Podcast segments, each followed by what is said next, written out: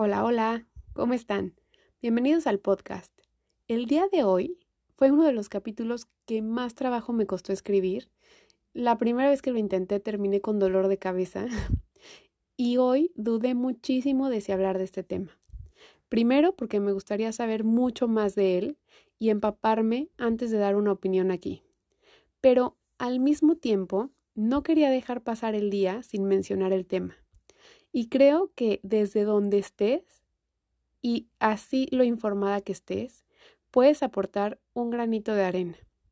Y también porque justo cuando estaba dudando de si compartir algo o no, o si hablar del tema o no, me encontré por ahí con un comentario de una persona mayor, una mujer, que estaba muy molesta por las marchas y por el 8 de marzo.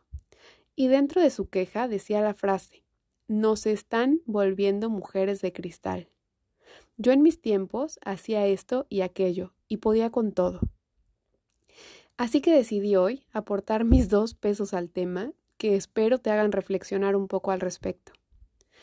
Últimamente, y con esta responsabilidad que sentía como mujer de por lo menos estar enterada de qué se trataba todo esto, de lo que mucha gente hablaba, opinaba y a veces generaba controversias, he tenido un acercamiento a investigar o tratar de entender un poquito más del contexto histórico y de qué va todo esto del feminismo.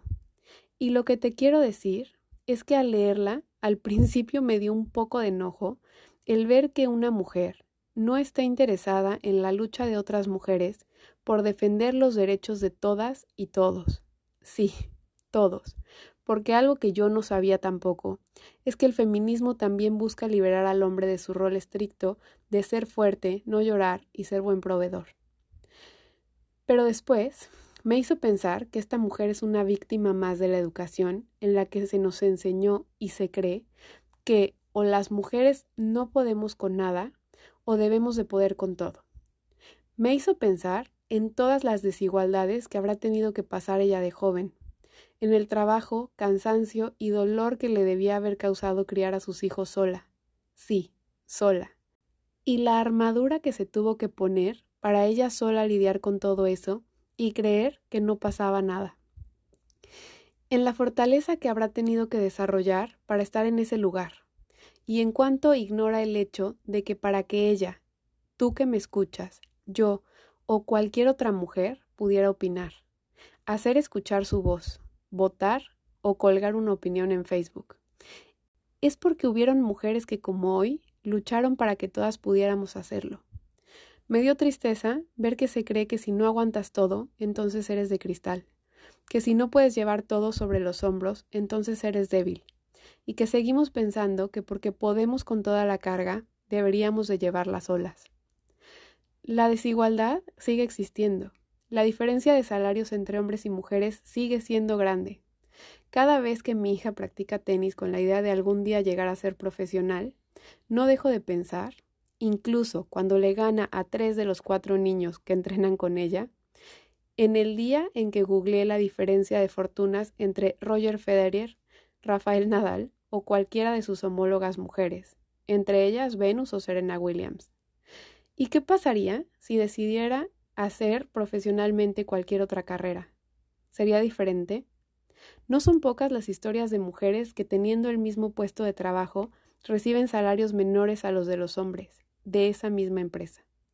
Las mujeres y profesionistas, porque sí, hoy las mujeres gracias a la protesta de otras mujeres podemos estudiar, cosa que no podíamos antes, y trabajar, regresan a sus casas a hacer labores del hogar, cuidar hijos o familiares, en España, una mujer que trabaja pasa en promedio 26 horas y media a la semana realizando tareas del hogar en comparación con las 14 horas que pasa su pareja, quien también trabaja fuera. Y ni hablar de Latinoamérica. Que en el mundo una de cada tres mujeres sufre o sufrirá en su vida algún tipo de violencia es una cifra para asustarse. Mueren mujeres todos los días por el simple hecho de ser mujeres y aún existen países donde las mujeres no pueden estudiar, trabajar, ni siquiera tener la libertad de descubrir sus rostros. Países donde se les hacen modificaciones bestiales y dolorosas en el cuerpo, porque sus cuerpos dejaron de verse con humanidad y solo son vistos como objetos de deseo. Otra reflexión a la que me lleva este comentario que leí es el cómo como mujeres todavía seguimos exigiéndonos a nosotras mismas y a otras mujeres seguir desempeñando algunas tareas, algunas de las cuales nosotras nos quejamos, algunas hablándolo y otras en silencio, pero sobre todo el que seguimos creyendo que estamos exagerando, que hay algo en nosotras que no es suficiente, y que entre nosotras seguimos criticándonos y poniéndonos la vara más alta que a nadie. Mujeres de cristal por defender nuestros derechos, revolucionarias o locas. No podemos negar que el peso social que existe sobre los hombros de las mujeres no es poco. La mujer que trabaja es juzgada por descuidar su casa, y la que no trabaja por ser conformista, mantenida o vaga. La que lucha por sus derechos de loca, y la que se calla de sumisa. La que se arregla demasiado es una vanidosa y la que no se arregla una dejada. Aún hay mujeres que no pueden salir a la calle tranquilas, mujeres violentadas, abusadas o que mueren en el mundo solo por el hecho de ser mujeres. Puede haber cosas con las que estés de acuerdo o no con el feminismo, y es completamente válido. Hay diferentes posturas del mismo, y no tienes que estar de acuerdo en todo. Pero hoy, lo único que te quiero dejar es esta idea y este gusanito para reflexionar un poquito acerca del hecho de que ojalá cada mujer fuera más libre, más libre de decidir lo que quiere hacer, si quedarse en casa o salir a trabajar, en qué trabajar, y pudiendo tener las mismas oportunidades. Ojalá fuera más libre de salir a la calle y saliera sin tanto miedo, o pensando lo que va a ponerse. Ojalá fuera más libre para soñar, más libre para tener tiempo para ella, y más libre para hacer lo que le haga feliz, y sobre todo que llegue un día en el que se acabe el maltrato y la violencia hacia la mujer. Nos escuchamos el próximo capítulo. Adiós.